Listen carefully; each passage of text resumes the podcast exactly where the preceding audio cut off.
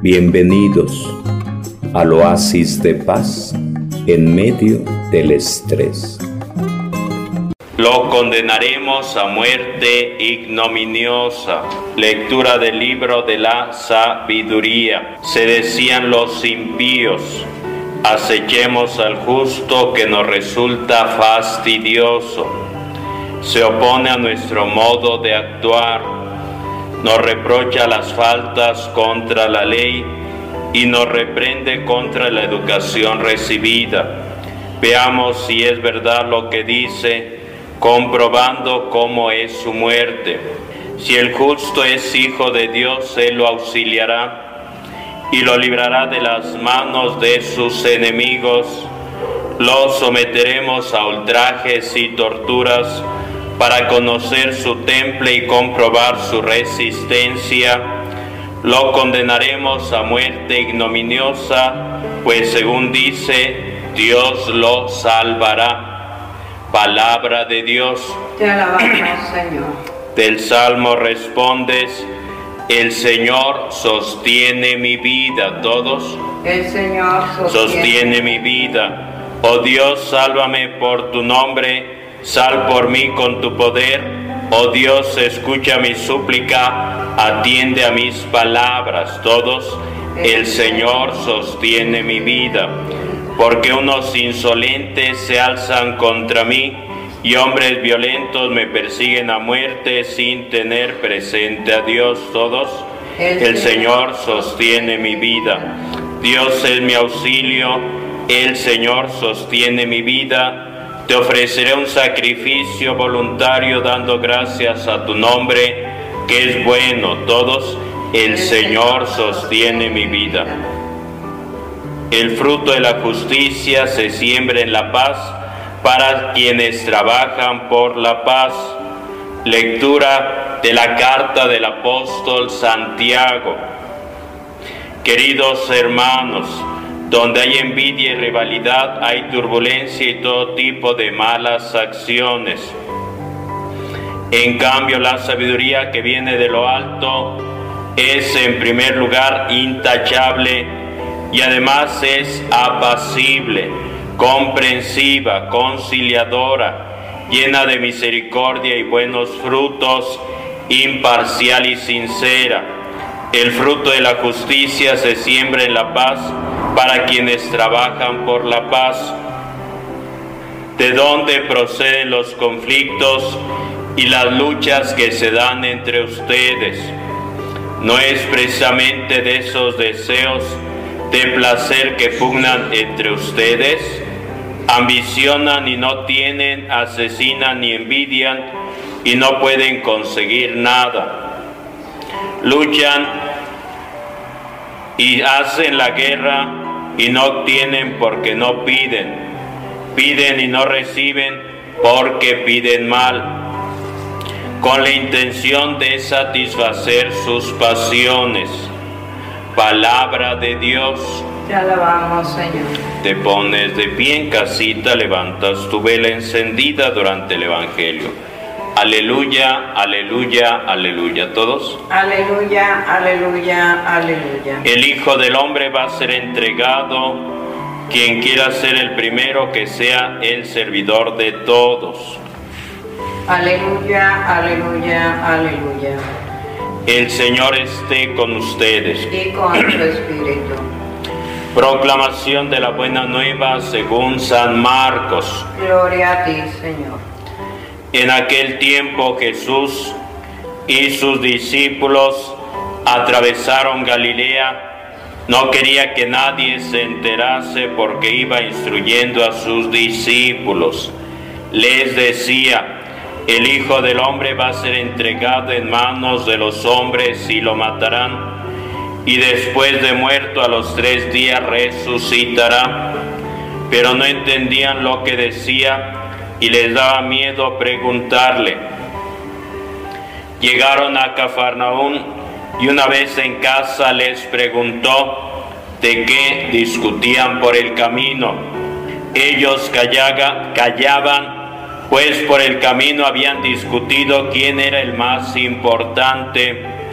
Jesús se sentó llamó a los doce y les dijo, quien quiera ser el primero, que sea el último de todos y el servidor de todos. Y tomando un niño lo puso en medio de ellos, lo abrazó y les dijo, el que acoge a un niño como este en mi nombre me acoge a mí, y el que me acoge a mí no me acoge a mí, sino al que me ha enviado. Palabra del Señor. Gloria a ti, Señor Jesús. Levantas tu vela, levantas tu vela. Cristo, luz del mundo. Demos gracias a Dios. Cristo, luz del mundo. Demos gracias a Dios. Cristo, luz del mundo. Demos gracias a Dios. Puedes sentarte, puedes sentar.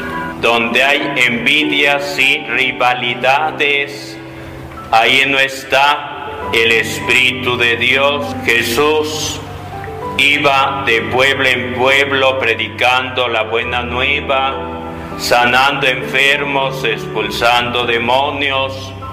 Era acompañado por sus apóstoles, por María Santísima y otras mujeres que lo acompañaban de comunidad en comunidad.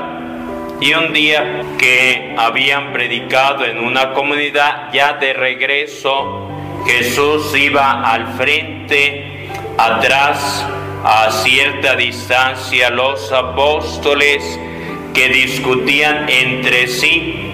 Jesús escuchaba a lo lejos, pero dejó seguir la discusión hasta que por fin cuando llegaron a la casa, se sentaron a comer, es cuando al final de la comida cuestiona Jesús a sus discípulos y les pregunta de qué venían discutiendo por el camino, porque escuchaba voces altas, escuchaba acalorada discusión, qué pasó en el camino y tienen que decir la verdad aunque agachan la cabeza, aunque hay un silencio sepulcral, tienen que decir las cosas. Y le dicen a Jesús, echamos apuestas para ver quién es el número uno de tus discípulos, para ver quién es el más importante entre todos. Y decía Pedro, yo soy el número uno, el más importante, porque yo revelé que tú eres el Mesías, el Hijo de Dios, porque tú me dijiste que yo soy la roca sobre la que edificas la iglesia y que el poder del demonio no prevalecerá sobre la iglesia que tú fundaste en mí. Judas, por su parte, decía, yo soy el más importante, porque tengo los dineros para la economía, para ir para comprar alimentos, para alimentarnos, para llevar a cabo los gastos necesarios y cubrirlos. Yo soy el encargado de la economía y con dinero baila el perro, por eso yo soy el número uno, el más importante, porque tengo el dinero Juan a su vez no quería quedarse atrás y decía, yo soy el número uno, el más importante de todos, porque soy de la misma edad que Jesús, somos muy amigos, conmigo me cuenta sus grandes secretos y a nadie más. Yo soy el más cercano al Maestro, yo soy por eso el número uno. Y cada uno de los apóstoles en su turno iban diciendo sus razones para considerarse el número uno de los apóstoles y Jesús los detiene en seco y les dice al poner al centro a un niño, quien quiera ser el número uno tiene que ser como un niño tiene que poner su confianza en Dios Padre, tiene que tener la capacidad del ingenio, de la creatividad, del juego, de la alegría, de la esperanza, incluso recordar cuando Jesús estaba sentado a la mesa celebrando la última cena, se puso a los pies de los apóstoles y empezaba a lavarle los pies cuando Pedro se molestó, levantó al maestro y le decía, no te rebajes porque tú eres nuestro guía, nuestro líder, tú eres lo máximo, nosotros somos sus discípulos y Jesús tiene que decirles en ese momento lo que yo hago a los ojos de ustedes, no lo entienden, no lo comprenden ahora, lo comprenderán más tarde, lo entenderán después. ¿Por qué? Porque los reyes de este mundo quieren todo el poder para sí solos, para su familia, despreciando a los demás, poniendo grandes cargas que cumplir para todos los súbditos, pero dice que no sea así entre ustedes, el que quiera ser el número uno tiene que ser el servidor de todos. Por eso Jesús invitaba a sus discípulos a tomar su cruz para seguirlo, a tomar su cruz para seguirlo y tener esa capacidad de servicio para los demás, como en varios momentos en el Evangelio se describe esa actitud de servicio de María Santísima, como en las bodas de Caná que viendo que falta vino le pide ayuda a Jesús para que les eche la mano. O cuando visita a su prima Isabel y está con ella tres meses para ayudar en todo lo necesario. O como cuando Jesús dijo, pónganse todos en oración reunidos en torno a María Santísima para pedir que venga y descienda el Espíritu Santo para que los ilumine y les recuerde todo lo que yo he predicado, todos los milagros que he realizado, para que sean discípulos míos, testigos míos y den testimonio de mí por el mundo entero. Por eso hoy pedimos esa luz al Espíritu Santo, ese discernimiento para no estar buscando el puesto a la izquierda o el puesto a la derecha de los primeros puestos como en su momento lo hizo la mamá de Santiago y Juan que pedía esos puestos de honor. Y decía Jesús, esos lugares los tiene reservado Dios Padre, les puedo ofrecer la cruz, el martirio, las dificultades, si quieren pueden seguirme les ofrezco el bautismo que yo he de vivir, que será un bautismo de sangre, de martirio, de entrega.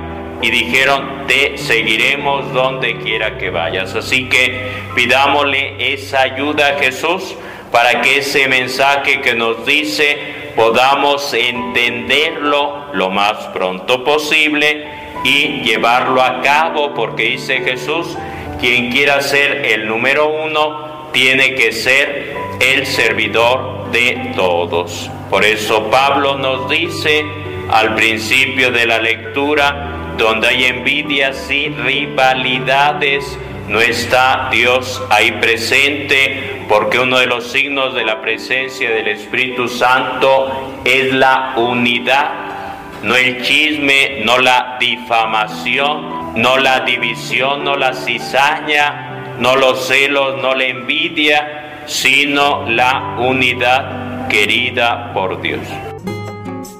Bienvenidos al oasis de paz en medio del estrés.